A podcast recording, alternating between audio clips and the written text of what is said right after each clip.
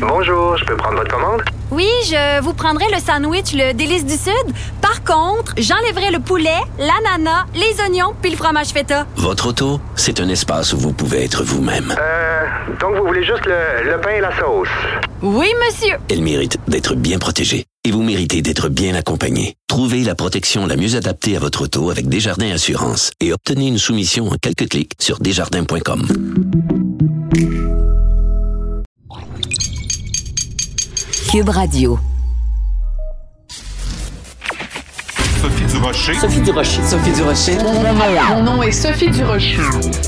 Sophie Durocher. Des opinions éclairantes qui font la différence. Cube Radio. Bonjour, bonjour, bienvenue à Cube Radio. Merci de nous avoir choisis pour votre jeudi. Écoutez, hier, j'écoutais la conférence de presse de 17 heures et le premier ministre Legault, à plusieurs reprises, a mentionné que la raison pour laquelle il assouplissait les règlements concernant le sport, c'était pour des considérations de santé mentale. J'aurais juste une demande à faire, Monsieur Legault pour la santé mentale des gens, pouvez-vous aussi assouplir euh, les euh, conditions des salles de spectacle? Pouvez-vous, s'il vous plaît, faire un lien entre la culture et la santé mentale? C'est tout ce que je vous demande. On comprend bien sûr sport et santé mentale, mais culture et santé mentale, ça aussi, ça va main dans la main. Quand je vous ai entendu dire ça hier, j'ai poussé un, un petit peu triste. Ben voyons donc. De la culture aux affaires publiques. Vous écoutez Sophie Durocher. Cube Radio. Alléluia, Inch'Allah, Mazel Tov. Hier à 17h, le gouvernement de la CAQ a annoncé qu'à partir du 8 mars, mais seulement en zone orange, on allait passer de 25 à 100 personnes qui pourraient être accueillies dans les lieux de culte. On va parler de tout ça avec Monseigneur Pierre Murray, il est secrétaire général de l'Assemblée des évêques catholiques du Québec, mais aussi, et c'est ça qui est intéressant, il est membre de cette fameuse table interreligieuse de concertation. Monseigneur Murray, bonjour. Bonjour, Madame Durocher. Votre réaction hier à 17 heures? Ben, c'est une réaction de, de joie, évidemment. Euh, on va pouvoir enfin, dans les lieux de culte, accueillir un peu plus de personnes pour leur apporter un soutien puis un réconfort, alors qu'on traverse une crise, vous le savez, euh, assez difficile depuis un bout de temps. Oui. Le fait que ce soit uniquement en zone orange, est-ce que c'est une grande déception ou vous vous y attendiez? Ben, on savait que ça viendrait par les zones oranges. Hein. On, on, voit les choses se dérouler comme tout le monde. Notre préoccupation, toutefois, est, est, est de, de, demander au gouvernement d'être cohérent et de demander la parité. Euh, pour toute personne euh, avec le moindrement de bon sens, d'accueillir 250 personnes dans une salle de cinéma et d'accueillir, que ce soit 25, 10 ou 100 personnes dans une église qui est parfois beaucoup plus grande qu'une salle de cinéma. C'est un petit peu difficile à comprendre. Alors, bien sûr, on se réjouit du 100 personnes. Euh, ça va nous permettre, de, de, comme je vous le disais, d'apporter un soutien mm -hmm. et un réconfort à ces personnes. Mais au plan de, de, la cohérence, je pense que le gouvernement a encore un petit peu de chemin à faire. D'accord. Je l'ai dit euh, dès le départ, vous faites partie donc de cette fameuse table interreligieuse de concertation. Euh, comment se fait-il que le gouvernement arrive avec cette mesure-là? Est-ce que vous avez pu vous, au cours des dernières semaines, faire des représentations? Est-ce que vous avez un interlocuteur au gouvernement qui écoute vos doléances? Oui, bien sûr. Le gouvernement, après euh, bien des mois et des péripéties, a désigné un premier interlocuteur qui est entré en scène au, à l'été, euh, l'été dernier. Puis euh, cette personne-là a été mutée et tout de suite on a eu une autre personne interlocutrice. C'est une euh, secrétaire générale associée au ministère du Conseil exécutif. Donc on peut faire des représentations auprès de cette personne. On peut aussi, on ne se gêne pas de le faire, d'écrire au premier ministre et au docteur Arruda pour faire valoir nos points de vue. Je suis sûr qu'on n'est pas les seuls à faire ça d'ailleurs. Oui. Et euh, on essaie de, d'aider le gouvernement à prendre des bonnes décisions, pas pour mettre la population en danger, mais encore une fois, je pense que l'ensemble des, des Québécoises et des Québécois ont un moindrement de jugeote et sont capables de voir qu'il y a de, l'incohérence dans les mesures qui, qui, qui, ne se justifient pas. Alors, Oui. euh, on, on se réjouit de l'ouverture, bien sûr, mais le défi de la cohérence demeure encore présent.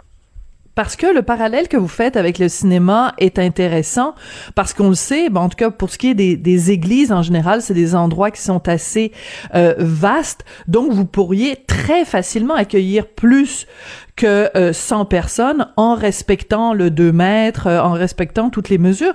Mais je pense par exemple euh, aux, synagogues, euh, euh, des lieux de culte euh, qui sont peut-être plus restreints. Est-ce que dans ces cas-là, on pourrait vraiment aller jusqu'à plus de 100 personnes? Est-ce qu'il n'y aurait pas à ce moment-là plus un danger, un défi d'espace? Bon, il faut savoir que le, nombre maximal est toujours euh, assujetti à la capacité de respecter la distance physique. Alors, même si dans un lieu de culte, euh, officiellement, la limite est de 100, si une fois que j'ai assis tout le monde et que pour respecter le 2 mètres, j'arrive à 35, ben c'est 35. Euh, c'est pas euh, c'est pas 100. Et c'est pour ça qu'on dit au gouvernement, allez-y par un pourcentage du nombre Voilà. de places. Voilà. On a, comme c'est le cas en Ontario, où dès qu'en Ontario, qu'on- c'est un petit peu différent que pour nous, les, les- les classifications de zones, là, mais ils ont deux zones qui ressemblent à notre zone rouge, puis ensuite, toutes le- les quatre autres zones ressemblent à nos autres zones à nous, l'orange et en descendant. Et Mm. dès qu'on sort de la zone rouge, c'est à 30 et, et- et sans aucune autre condition, sinon que de, port du masque, laver les mains, puis deux mètres. Point. Euh, alors, on dit au gouvernement, si c'est bon pour l'Ontario, puis c'est bon pour Ouais. beaucoup de, de Mhm. lieux dans le monde, Oui. ben, il me semble que ça pourrait être bon pour le Québec aussi. Puis ça réglerait toutes les, les- les discussions sur euh, combien de gens, pas combien de gens. Prenez simplement la limite de 250 dans les cinémas. Vous savez comme moi, Madame Durocher, que la plupart des salles aujourd'hui ne contiennent même pas 250 personnes. Hein, Parce que le marché, c'est le multiplex. Ils veulent offrir davantage de cinéma ou de films au même endroit. Donc, les salles sont un peu plus petites. C'est vrai. Et pourtant, ils arrivent avec 250 personnes, puis je suis sûr Mm. que plus de la moitié des salles ne contiennent même pas 250 au Québec. C'est un très Et- bon et je point. que la, la, la cohérence va aussi avec les salles de spectacle. Hein, être assis dans un cinéma, être assis dans une salle de spectacle ou être assis dans un lieu de culte, franchement, quelle est la différence? C'est sûr qu'il y a des fonctionnaires à la santé publique qui nous arrivent avec une liste de différences, mais quand même, là, je, je vous avoue que quand je lis ça, c'est tiré par les cheveux, là. Ah oui, vous trouvez que c'est tiré par les cheveux?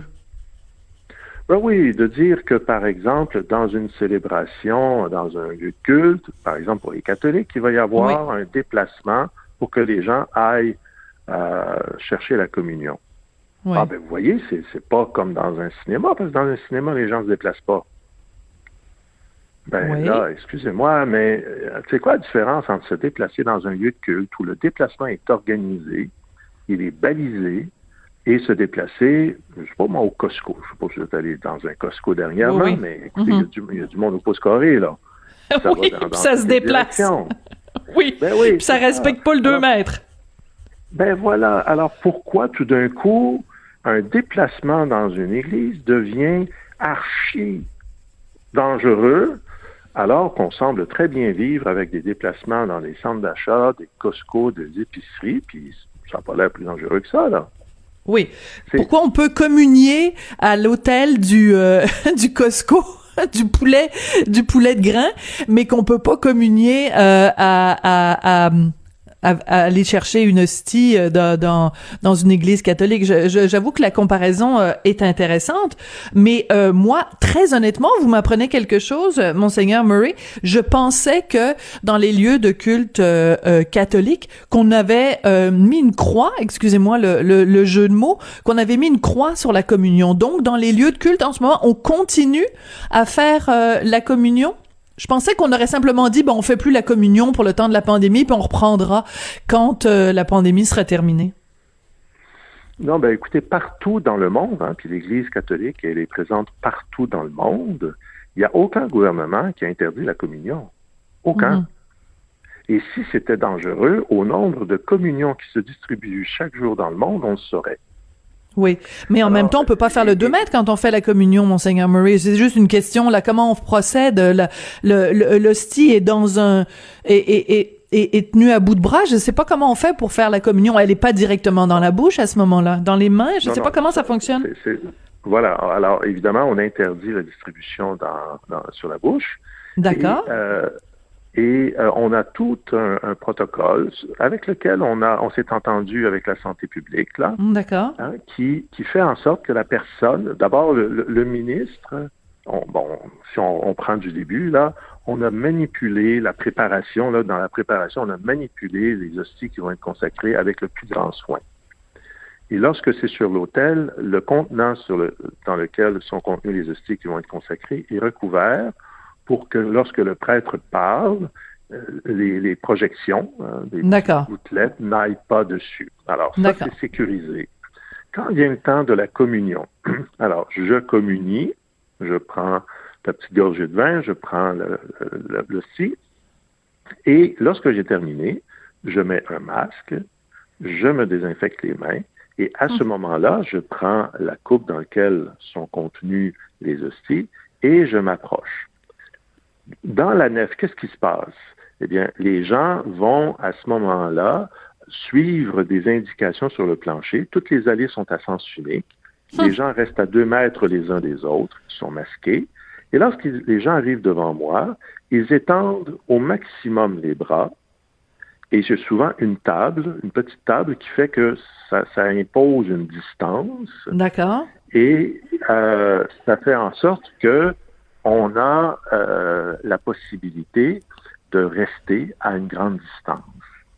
Tout ce contact-là dure quoi, trois secondes, même pas, Mhm. et ça se fait en silence. Il n'y a pas d'échange de paroles.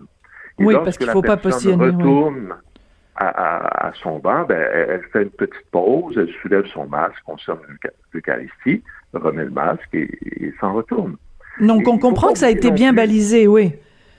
Oui, puis il faut pas oublier qu'un contact, au- selon la définition de la santé publique, c'est être à moins de 2 mètres, sans aucune protection pendant 15 minutes.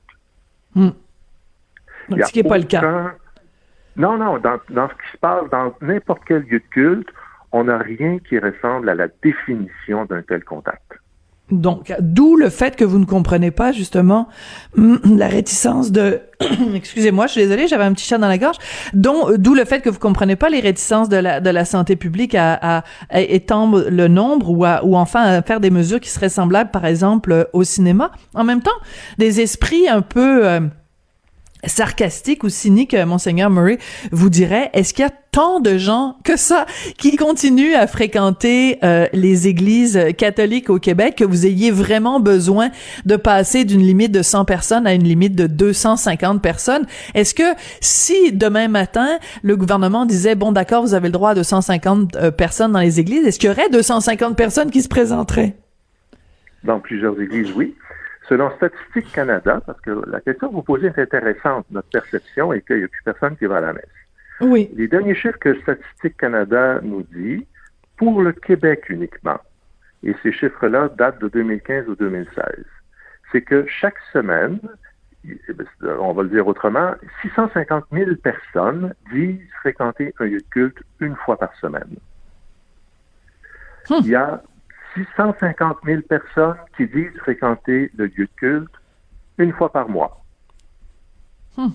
Alors, euh, 600 si on divise le 650 000 par 4, hein, puis qu'on l'ajoute aux, euh, aux 650 000 qui y vont une fois par semaine, ça fait à peu près 800 000 personnes qui fréquentent chaque semaine un lieu de culte au Québec. Et Ouais. en plus de ça, il y a 2 millions de personnes au Québec qui disent fréquenter un lieu de culte au moins une fois par année. Oui, ils vont à la messe de minuit peut-être à Noël ou... euh, Des funérailles, un mariage, je ne sais trop. Oui. euh, ou c'est l'anniversaire du décès de grand-maman, ou bon, peu importe leur motivation, mais ce sont des gens qui sont libres. Et vous voyez, c'est pas euh, des grenailles. Est-ce qu'il y a 650 000 personnes Mm. qui vont dans une salle de cinéma chaque semaine? Je sais Je pas, faudrait vérifier les chiffres. Mais je, je comprends tout à fait votre... C'est pas votre... C'est Oui. Euh, Il y a beaucoup de gens qui ont utilisé, bon, par exemple, pour... euh, euh, quand on parle de sport, la, la, la, pression pour redonner le sport, réouvrir le sport, on utilise l'argument de la santé mentale. Est-ce que c'est un argument que vous, vous utilisez pour justifier l'augmentation du nombre de personnes acceptées dans un lieu de culte, cet aspect-là de la santé mentale? Bien sûr, on le répète depuis le mois de juin de l'an passé, même avant, c'est que pour toutes ces personnes qui fréquentent un lieu de culte tout à fait librement, ben, s'ils y vont, c'est parce qu'ils trouvent quelque chose. Hein? Euh, sinon, euh, ils, resteraient, euh, ils resteraient chez eux. Alors, la santé mentale passe aussi par une santé, je dirais, spirituelle. Oui. Et la fréquentation d'un lieu de culte pour ces centaines de milliers de personnes leur apporte du réconfort, leur apporte du sens, du soutien, leur apporte une résilience. Exactement Mais en même temps, dont nous avons besoin. Mhm. En même temps, euh, il y a beaucoup euh, évidemment de lieux de culte qui sont passés euh, au numérique, au virtuel, et il y a beaucoup de gens qui suivent la messe du dimanche par le biais d'internet, de, Zoom ou toutes sortes d'autres plateformes. Est-ce que ça peut pas compenser justement pour cette absence physique? Écoutez, ça, ça, fait un travail, effectivement, mais vous savez, dans ma famille, on est plusieurs enfants et on a le bonheur encore d'avoir notre mère qui a 90 ans, qui est tout à fait autonome dans son logement. Mm-hmm. Et de temps en temps, euh, le samedi, on se fait un apéro par Zoom. D'accord. Ah, bien sûr, c'est un bonheur et une joie de se voir, on s'écoute, on se partage des nouvelles, on rit, on lève notre verre, et c'est bien agréable. Mais vous conviendrez avec moi que c'est pas comme si nous étions tous dans la même pièce avec notre mère. Oui, mais en même temps, on est en période de pandémie, donc tout le monde comprend qu'on ben, doit tous faire des sacrifices. Voilà, sauf qu'à ce moment-là, on n'est plus uniquement dans la fermeture partout. Hein. Quand tout était fermé, mm. les lieux cultes ont accepté de fermer aussi. Alors, quand il y a une mesure qui est imposée à l'ensemble de la population, les lieux de culte sont les premiers à lever la main et à dire on ferme notre part. Mais à partir du moment où le gouvernement commence à accorder des, euh, des assouplissements, il ne peut pas le faire comme un monarque qui est au-dessus de tout le bon, de tout bon sens et de, de tout, euh, de toute loi ou de, de, de, toute cohérence, c'est dire ben là je donne à ceci puis je donne pas à cela. Mm-hmm. Il y a un devoir de cohérence, il y a un devoir de, de, de respecter hein, le droit fondamental de, la liberté de culte qui est inscrit dans toutes les chartes fondamentales de droit et de liberté. Hmm. Alors, c'est ça, on ne demande pas de privilège, on demande d'être traité comme les autres. Oui. Euh, vous entrevoyez quand une, une, une réouverture, disons, euh, plus grande des lieux de culte dans les zones rouges? Est-ce que vous voyez un horizon à court terme ou vous êtes euh, un peu découragé par, par la situation? Ben, je ne veux pas vraiment décourager, mais ce n'est pas à moi qu'il faut poser la question de l'horizon, c'est plutôt à la santé publique et au gouvernement. C'est ce sont eux qui prennent les décisions et, ils n'ont pas l'habitude de télégraphier leurs intentions bien longtemps d'avance. Oui. Alors, je retiens. Euh, on n'a pas d'indication aucune indication, même si vous êtes pourtant en contact avec cette secrétaire euh, générale associée donc au conseil euh, exécutif. Monseigneur Murray, merci d'être venu euh, nous parler aujourd'hui. Et je retiens, j'aime bien votre comparaison avec le, Costco et la, la communion, la communion au Costco. J'avoue que l'image, l'image frappe fort. Merci beaucoup, Monseigneur Pierre Murray, donc qui est secrétaire général de l'Assemblée des évêques catholiques du Québec et membre de la table interreligieuse de concertation. Merci d'être venu nous parler aujourd'hui.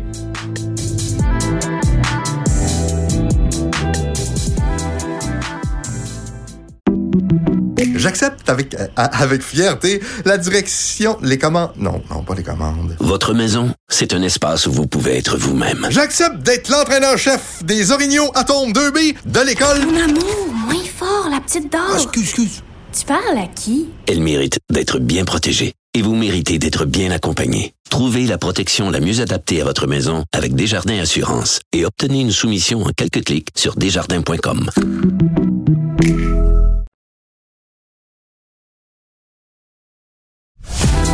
Sophie Durocher.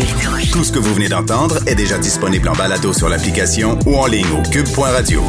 On se souvient tous de ce fameux vendredi 13, le vendredi 13 mars 2020. C'est cette journée-là que le premier ministre François Legault avait demandé au Québec de se mettre sur pause. Donc ça va faire bientôt un an qu'on va, entre guillemets, fêter ça. On va en tout cas le souligner.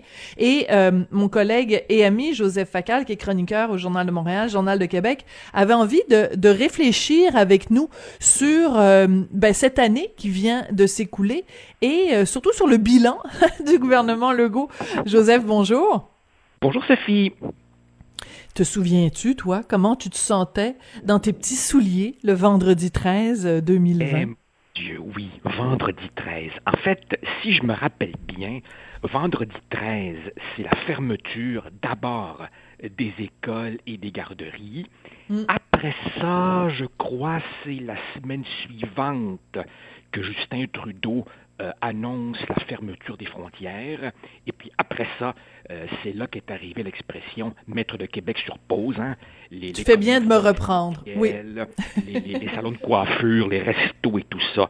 Mon Dieu, écoute, à l'époque, euh, je trouvais que c'était la bonne chose à faire et, et, et, je continue aussi à penser que c'est la bonne chose à faire.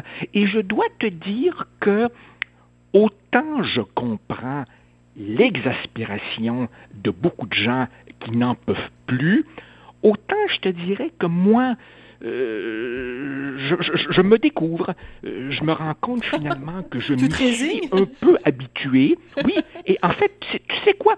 Je n'attends même plus de bonnes nouvelles. J'ai pris le pli, euh, je n'ai plus aucune espèce d'attente.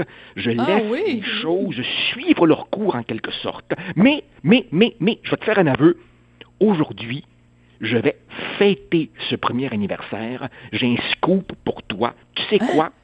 Oui, cet après-midi, pour la première fois, je m'en vais au cinéma. Oui, hein? et je suis, je suis excité comme un curé au bordel. Hein? Ça fait, ça fait un an.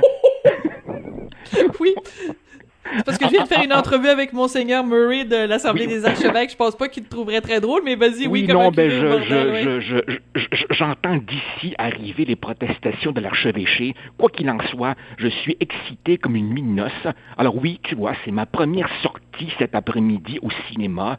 Euh, mon fils, il a été l'autre jour, il m'a dit, il faut pas que tu manques ce film. Et ma première question fut, il y a combien de monde dans la salle? Et là, il m'a ah, répondu, on était dix, il n'y a pas de danger, papa, ah. vas-y. Alors, ben, j'y vais cet après-midi. Donc, tu ne nous as pas dit quel film tu allais voir? la DS? Oui. Non, non, non, je m'en vais. Bon, je devrais peut-être pas dire ça. Enfin, oui, je m'en vais voir un film euh, danois qui s'appelle Another Round. Euh, avec Mads Mikkelsen. Euh, c'est l'histoire d'une série de, de profs qui, qui, décident de mettre un petit peu de piment dans leur vie. Et pour le reste, ben, mon garçon m'a dit, je te raconte pas la suite, va le voir toi-même, ça vaut la peine. Alors, bon, tu vois, ben, des, ma première sortie. Des profs en goguette, des profs en goguette, ça a tout pour te pour te séduire. Écoute, quand tu dis euh, comme un curé au bordel, ça me fait penser à l'excitation que moi j'ai ressentie quand euh, quand euh, j'ai remis les pieds au musée pour la pour la première fois. Donc quand les musées ont réouvert leurs portes et que je suis allée voir l'exposition Riopel au musée des Beaux Arts. Écoute, je je te jure, je montais le grand escalier, puis quand tu montes le grand escalier dans la partie ancienne du musée, tu arrives et il y a un immense immense riopelle qui t'accueille avant même que tu rentres dans l'exposition. Écoute, Richard et moi, on avait des larmes aux yeux. C'est vraiment... Euh, c'est ce contact là avec la beauté avec euh, de faire euh, éclater les, les, les petites cellules grises entre nos deux oreilles c'est ça fait du bien à l'âme vraiment écoute écoute c'est drôle c'est drôle que tu dis ça parce que juste avant de prendre mon, billet, mon billet pour le cinéma, j'étais sur le site euh, du musée des Beaux-Arts et bon ben là j'ai vu que c'était complet euh, parce qu'évidemment le nombre de gens est, limité et, je me suis dit bon ben je me reprendrai. Mais, mais tout ça pour dire que je sors peu à peu de ma coquille parce que moi évidemment j'ai pris ça très au sérieux le confinement. Et là c'est pas c'est pas l'enfermement tellement qui me fait souffrir, comme effectivement l'absence de contact avec, euh, ben, avec la beauté, avec l'art, avec... euh, je, je regarde mes vieux films en boucle, c'est bon.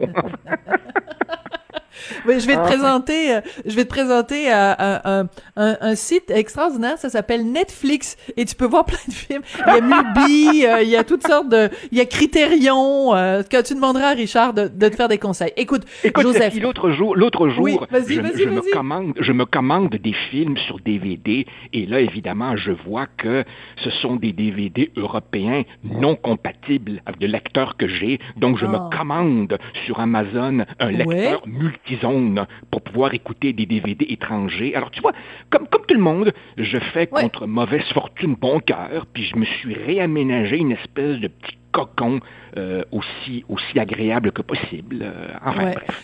Bon, alors tu demanderas à Richard, c'est un excellent pusher de, de, de films de partout à travers le monde. Il a une vaste vidéothèque. Alors tu lui demanderas de, de t'en de t'en fournir quelques-uns. Écoute, Joseph, euh, ce qui est quand on regarde cette année qui vient de s'écouler, puis en fin de semaine, euh, je- François Legault a donné euh, différentes entrevues où euh, il se pète un peu les bretelles en disant ben non, il y a rien que j'aurais fait de, de différent. Puis hier en conférence de presse, il y a un journaliste de, de choix à Québec qui lui a dit ben est-ce que est-ce que c'est pas un peu prématuré pour vous péter les bretelles Euh, en même temps quand on regarde le taux d'approbation euh, euh, du du, du gouvernement euh, il certains seraient envieux d'avoir un tel taux de confiance? Oui, oui. Écoute, euh, c'est sûr que le bilan est mitigé. C'est sûr qu'il y a eu énormément de coches mal taillées, certaines proprement tragiques. Il est vrai que si on fait la liste des incohérences, on en a jusqu'à demain matin. Mais en même temps, comment expliquer cette étonnante popularité euh, qui, qui persiste? Écoute, j'ai l'impression que les Québécois voient que M. Legault fait de son mieux. Ils voient qu'il est à tout le moins de bonne foi. Oui. Et je trouve aussi que ce côté père de famille, humble, je me prends pas pour un autre, je suis entouré d'une équipe, je ne la joue pas solo comme Justin Trudeau, tout ça, je crois, joue en sa faveur. Je crois aussi que, finalement, paradoxalement, il tire profit du fait que ça fait 20 ans, 30 ans qu'on ne cesse de dire que le système de santé va mal et est complètement délabré. Bon, il y aurait des nuances à faire, mais fondamentalement, je crois que les Québécois ont intériorisé cette idée que M. Legault hérite d'un système de santé voilà qui était déjà porteur de problèmes bien avant lui. Par ailleurs aussi, les gens voient que les frontières, ça relève d'Ottawa, la livraison des vaccins, ça relève d'Ottawa. Donc finalement, les gens sont capables de faire un peu la part des choses. Et puis, bon, ben écoute, au Québec, comme partout ailleurs, il y a une espèce de réflexe normal. On se rallie toujours autour de celui qui tient le fort. Et en plus, évidemment, médiatiquement, ben, tu as remarqué, les, partis d'opposition disparaissent, n'est-ce pas? Euh, euh, Monsieur Saint-Pierre Plamondon, Madame Anglade euh, font leur petit tour de piste de temps en temps, mais le gouvernement prend toute la place. Et n'importe qui qui critique est un peu vu comme un chialeux qui fait pipi dans la soupe. Donc tout ça, forcément... euh, Décidément, le curé au bordel puis le pipi dans la soupe, euh, t'es, t'es, t'es dans les expressions colorées. euh, je sais pas ce que t'as mis dans ton café ce matin. Ben, j'ai- comme l'impression que le, le public a un petit peu besoin d'authenticité. Oui, À cette oui, oui. on a le sentiment qu'on peut plus rien dire, là. Ben, moi, je Mais- m'assume, tu vois. Mais mais il y a quelque chose de très particulier qui s'est produit hier et euh, François Legault fait ça de temps en temps. Normalement, les conférences de presse du euh, gouvernement parce que euh, elles sont évidemment sur tous les réseaux. C'est on, on accepte cette cette messe de 17 heures ou ces messes de 13 heures parce que l'heure est grave, parce que c'est la pandémie, puis parce que le gouvernement doit nous parler à tous des mesures à prendre en termes de pandémie. Mais hier, François Legault, il a commencé sa conférence de presse en parlant des féminicides, euh, en parlant aux gars, en leur disant, ben là, euh, c'est barbare, puis euh, il faut qu'on se parle et tout ça. Puis, il y a une partie de moi qui se disait bon ben c'est bien qu'il fasse ça parce qu'en effet l'heure est grave puis il y a une autre partie de moi qui se disait ben c'est un petit peu de l'électoralisme, c'est-à-dire que on, on, on, vous accorde notre temps, on vous accorde notre antenne, Monsieur Legault, parce que vous devez nous parler de pandémie, euh, que vous nous parliez de d'autres sujets. Je trouve ça un peu euh, hors sujet. Je ne sais pas où tu te situes là-dessus, Joseph. Est-ce qu'il a bien fait de parler de ça? Ou est-ce qu'il profite du fait qu'il a un auditoire captif pour paraître pour le bon gars qui parle comme le vrai monde? Je te dirais les deux. D'abord, tu soulèves un bon point. J'ai l'impression que les peuples ont besoin de certitude, ont besoin de rites, ont besoin de cérémonies, ont besoin de symboles, et d'une certaine façon, ces conférences de presse quotidiennes du Premier ministre sont devenues une espèce de point de rassemblement national, comme pouvait jadis l'être la messe ou le hockey du samedi soir. Mhm. Tout le monde va chercher une sorte de réconfort moral dans cette situation où le chef euh, du gouvernement nous parle. Par ailleurs, par ailleurs, on est en politique, n'est-ce pas? Et M. Legault, rappelle-toi, nous avait dit euh, Je serai le premier ministre de l'Éducation, jugez-moi là-dessus. Et évidemment, aujourd'hui, et je ne lui en fais pas reproche, tout le monde constate que sa réélection ou pas va se jouer fondamentalement sur le jugement que l'on va porter sur la pandémie. En même temps, lui sent bien qu'il y a une lassitude, il y a une exaspération, donc il profite évidemment des tribunes pour dire Hey, oh, by the way, je n'oublie pas qu'il y a aussi d'autres sujets. Veuillez comprendre que je ne peux pas y consacrer autant de temps que je voudrais, mais ne craignez rien, je ne suis pas un monomaniaque obsédé uniquement par la pandémie, je sais qu'il y a d'autres sujets. Donc évidemment, en bon politicien, il profite du, du fait qu'il a toute notre attention, puis que des adversaires sont réduits au silence. Ouais. Mais euh, mais je veux veux surtout pas que les gens pensent que je trouve que c'est pas pertinent de parler évidemment de de, violence conjugale ou que c'est pas pertinent de parler de ça. Je, veux juste questionner est-ce que cette conférence de presse où euh, tout le Québec est arrivé à son écran pour savoir ce qui advenait des zones rouges et des zones oranges. Est-ce que c'était euh, euh, pertinent de, de, de, de, profiter de cette tribune-là pour en, pour en parler? Euh, je, je, je fais ben, juste émettre un, ben, petit bémol. Ouais, mais n'oublie pas, Sophie, on est quand même dans une période où le Parlement euh, ne siège pas comme il devrait normalement siéger. Il n'y a pas de période de questions. Euh, on a une espèce de parlementarisme Zoom un peu, un peu bizarre, y compris à Ottawa.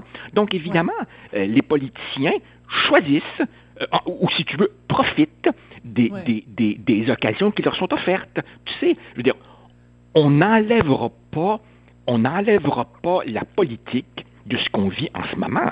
Euh, sûr. Ça reste une mise en scène, ça reste une compétition pour le pouvoir où mm. chacun finalement place ses pions. Puis tu vois d'ailleurs hein, l'embarras des partis d'opposition qui, en même temps, ont beaucoup de matière à critiquer, mais en même temps savent que s'ils critiquent trop, ça mm-hmm. pourrait aussi se retourner contre eux. Donc finalement, chacun fait ses petits calculs politiques mm. et ça inclut François Legault. Oui, tout à fait. Tu as tout à fait euh, raison. Écoute, je m'en voudrais de ne pas parler euh, de ta chronique de, de ce matin que j'ai adoré. Et euh, tu nous parles, parce que j'aime bien quand tu fais des néologismes comme ça, quand tu, tu, inventes des, des mots, quand tu crées des nouveaux mots. Alors, on est bien sûr habitué, il y a même des livres qui ont été écrits là-dessus, la tyrannie de la minorité. Mais aujourd'hui, tu nous présentes un nouveau concept qui est le concept de micro-minorité. Explication, s'il vous plaît. ben écoute, micro-minorité, euh, n'est-ce pas? Euh, c'est tout simplement que combien de gens, combien de gens au Québec militent activement pour que dans les actes de naissance et de décès, on raie les mots père, mère, homme, femme. Combien de gens font une croisade pour les toilettes non genrées? Probablement 0,01% Or, dans bien des cas, ces gens finissent par obtenir gain cause. Or, nous avons tous été élevés dans cette idée que euh, la démocratie, c'est le règne de la volonté majoritaire ou que l'union fait la force. Et donc, évidemment, on peut se poser la question, comment ça se fait que des fois sont prises des décisions qui apparaissent aberrantes à 99,9% de la population? Et il y a là, euh, je crois, quelque chose qui, en sciences politiques, dans les sciences sociales, a été euh, tout à fait euh, documenté. Il y, a, évidemment la, tyrannie des minorités. Hein. Ça, c'est le mhm. titre même d'un livre de, Thomas Schelling. Mais ce que j'appelle le théorème du passager clandestin, c'est une traduction française maladroite de quelque chose qui s'appelle le free rider. Ça aussi, c'est un livre classique des sciences politiques dans les années 60 où l'auteur, Manker Olson, expliquait que les majorités, même si elles ont le sentiment populaire pour elles, sont handicapées par le fait que, au fond, qu'est-ce que ça change à ta vie qu'on enlève les pictogrammes sur les toilettes? Donc, on se dit, ben voyons donc, c'est fou raide, et on continue à faire notre petite vie quotidienne. Alors que le militant, lui, est prêt à mhm. investir un nombre incalculable d'heures et finalement, les élus disent Hey, es-tu fatigant Et finalement, ces gens, à force de picasser, picasser, picasser, obtiennent gain de cause parce que toi et moi, on trouve ça fou raide. Mais on a des enfants. Mais on fait rien. On a des jobs à faire. Et donc, on se regarde, puis on se dit, ben, si toi, tu veux la signer, la pétition, là, go, ma grande, je vais t'appuyer, mais compte pas sur moi pour m'embarquer là-dedans. Et donc, la majorité, finalement, elle est apathique.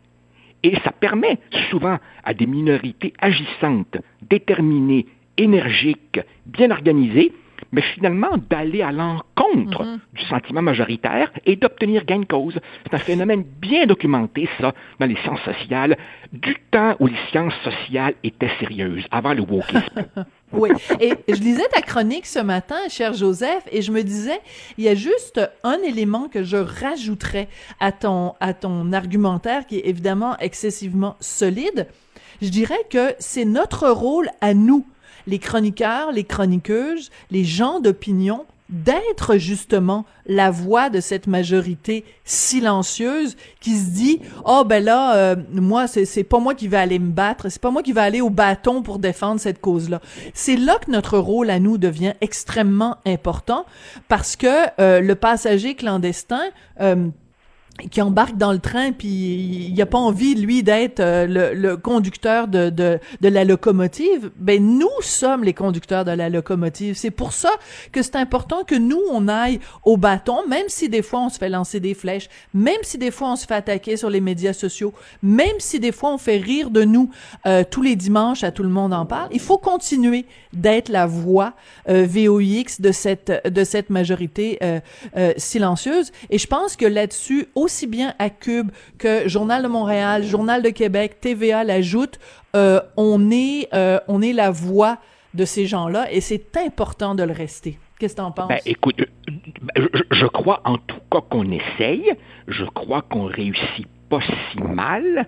Permettons-nous, euh, juste pour une fois, de nous autocongratuler. Ben voilà. mais plus largement, Sophie, et, je serais intéressé d'ailleurs de savoir si c'est propre au Québec ou si ça se retrouve ailleurs. Probablement que c'est assez universel, mais quand même, quand tu regardes en gros l'ensemble de l'écosystème médiatique, il y a un fossé entre l'opinion ou les opinions dominantes de, de, la clique médiatique et le sentiment populaire.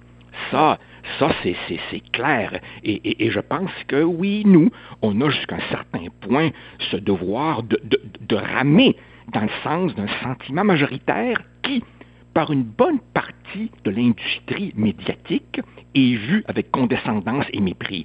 Et ça, ça, Sophie, ça me rappelle une vieille phrase de René Lévesque qui disait, qui disait tous ces gens qui prétendent émanciper le peuple mais qui méprisent le peuple réel. Oui, je me méfie des gens qui disent aimer le peuple, mais qui n'aiment rien de ce que le peuple aime, quelque chose comme ça.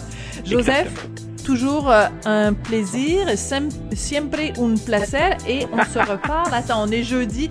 Toi et moi, on se reparle mardi prochain. Passe une excellente fin de semaine. Puis bon film, tu nous raconteras tout mardi prochain. Ah, merci, au revoir. Bonne fin de semaine.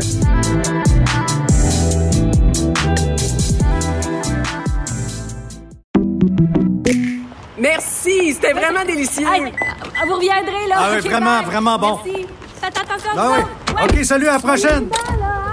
Votre auto, c'est un espace où vous pouvez être vous-même. Hey, c'était pas mangeable comme repas. Elle mérite d'être bien protégée et vous méritez d'être bien accompagné. Trouvez la protection la mieux adaptée à votre auto avec Desjardins Assurance et obtenez une soumission en quelques clics sur desjardins.com.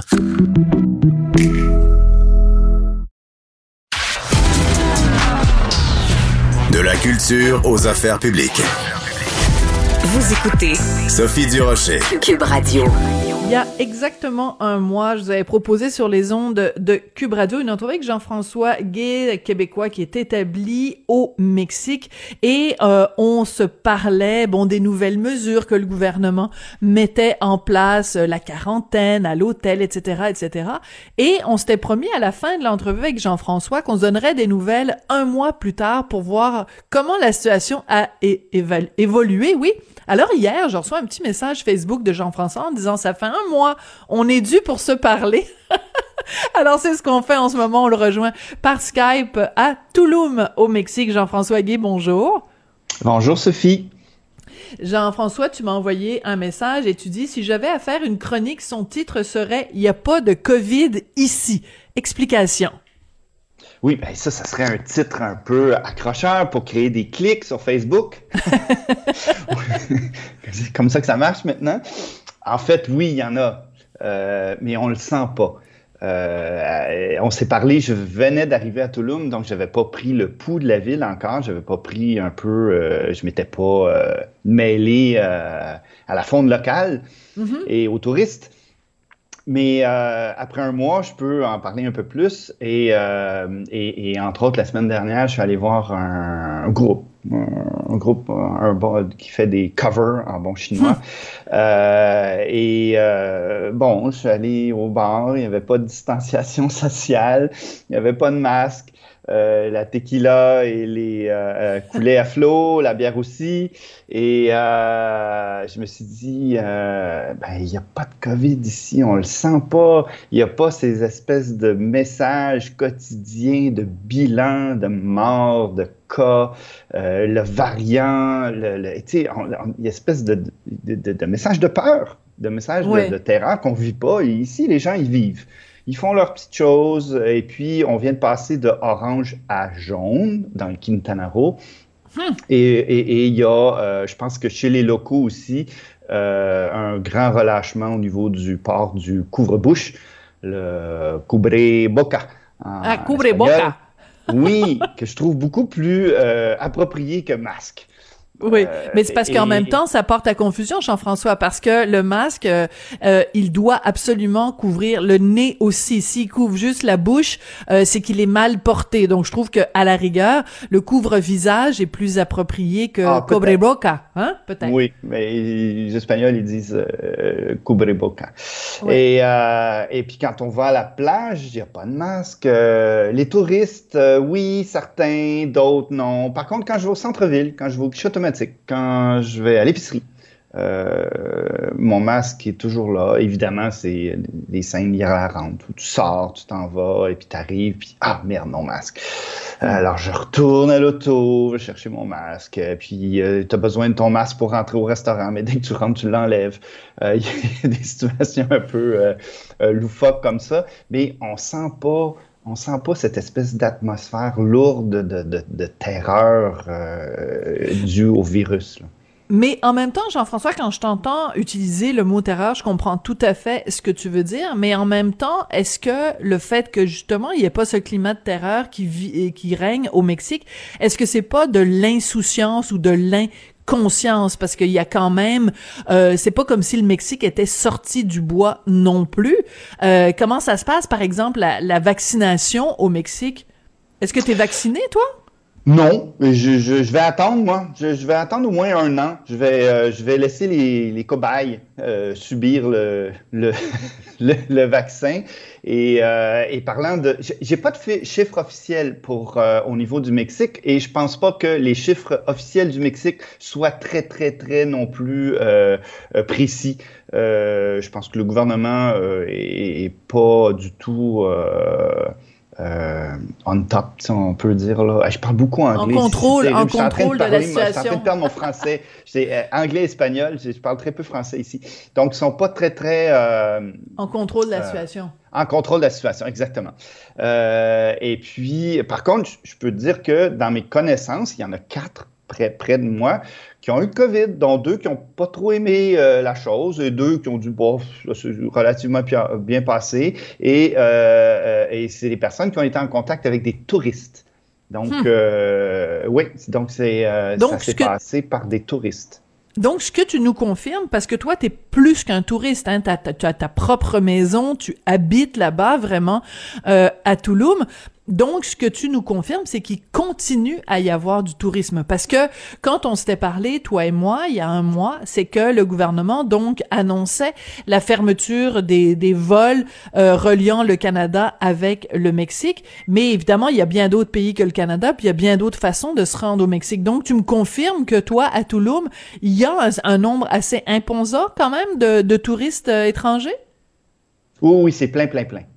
C'est plein, plein, plein. Et euh, juste, ça, ça, devrait être plein jusqu'à avril. Ben, c'est assez Allez. surprenant quand même. Alors, d'autant plus que s'il y a autant de, de, de touristes, que, y ait, que les mesures soient pas plus strictes justement pour empêcher la contamination des locaux. Ben, ça, c'est le côté irresponsable que je trouve des, des, des touristes. Euh, euh, et certains sont, certains sont conscients.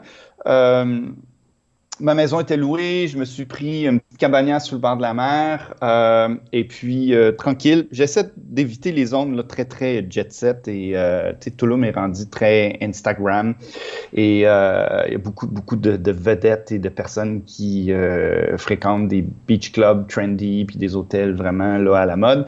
Je préfère me retrouver dans la jungle ou dans des dans des endroits très très rustiques pas d'air climatisé. Et puis, euh, il y a certains touristes qui sont très, très euh, euh, sur les principes puis qui portent leur, leur masque, puis j'apprécie j'apprécie ça. D'autres un peu moins. C'est compliqué. je voyais un couple, la femme le portait, l'homme le portait pas. L'autre jour, c'était l'homme qui le portait, la femme qui le portait pas. C'est c'est ça donne rien. Donc, je, je c'est très difficile, je pense, pour les êtres humains de juger de la situation. Les, il y a, le danger est très subjectif, je dirais. Hmm. Oui, mais en même temps, ce que tu racontes, c'est quand tu dis que Touloum, c'est très euh, branché en ce moment, puis c'est très euh, inst Instagrammable. Euh, tu me parles des beach clubs et tout ça. Donc, tu es en train de me dire que aujourd'hui, le 4 mars 2021, les beach clubs sont ouverts à Touloum? Ah, complètement. Tout, tout, tout fonctionne. L'industrie touristique fonctionne à plein régime en ce moment. Euh, et il y a des endroits où, euh, sur la plage, euh, il, y a, y a, quand même pas mal de monde. En même temps, la plage est immense, elle est très vaste. Euh, il n'y a pas de danger d'arriver en contact avec les gens. Et de l'expérience de mes amis ou mes connaissances qui ont attrapé le COVID, c'était du contact très serré, là. Embrassé, bon. c'était okay. très, très proche, là. Bon, ben là, c'est donc euh, c'est on peut aller au beach club, mais faut faut pas necker avec euh, les gens. Ben oui. Ça se dit-tu encore ça, necker? Euh... Necker? Pardon? Ça se oui, dit-tu encore necker? Je pense qu'on non, dit même plus pas, ça. Hein. Non. C'est vieux ça. C'est quand on, c'est quand j'étais ado. ben oui, mais moi aussi. Mais on a peut-être le même âge, Jean-François. Moi j'ai 55 ans, toi? À 53. J'ai eu 53 au mois de février. Bon, ben là, écoute, joyeux anniversaire en retard. Écoute, Donc, ce que fêté, tu nous... Euh, j'ai fêté ça à Toulouse. OK. Mais ce que tu nous décris, c'est drôlement intéressant parce que, en effet, le titre de ta chronique pourrait, en effet, être « Il n'y a pas de COVID ici », parce que si les gens font le party euh, sur la plage, si les gens, il y en a un qui porte le masque, l'autre pas, c'est un petit peu euh, n'importe quoi. En même temps, quoi, toi, qui es québécois, établi là-bas, quand tu regardes ce qui se passe au Québec, euh, est-ce que ça te donne pas vraiment envie de revenir euh, à court terme? Ah, je parle à des gens euh, autour de moi et il y en a qui sont comme résignés.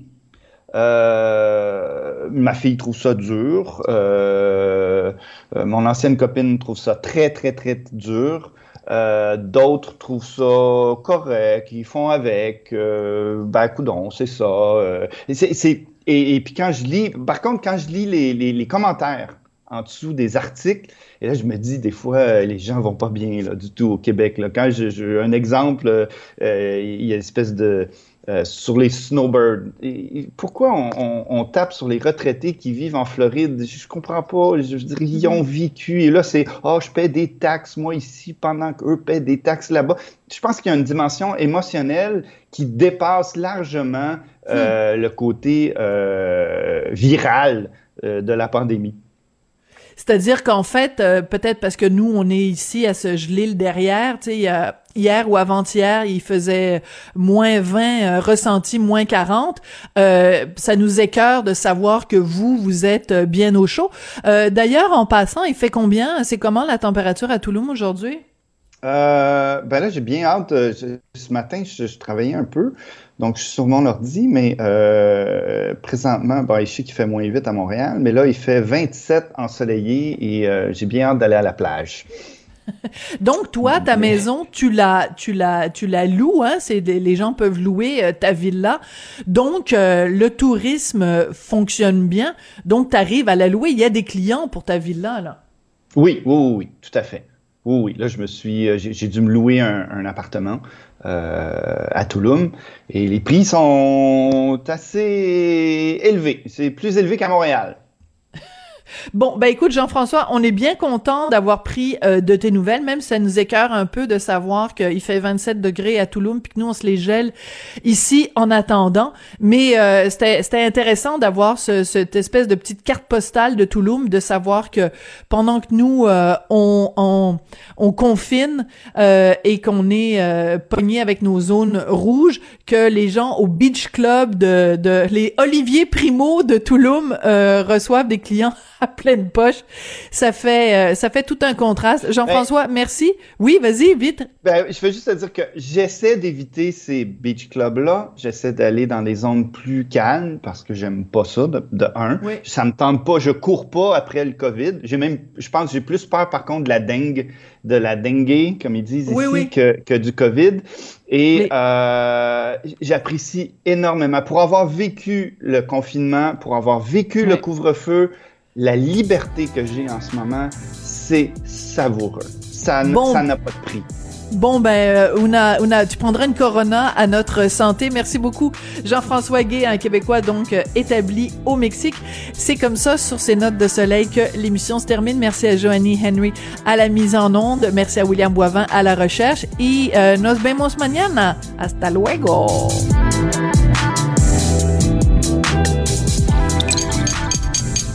Cube Radio.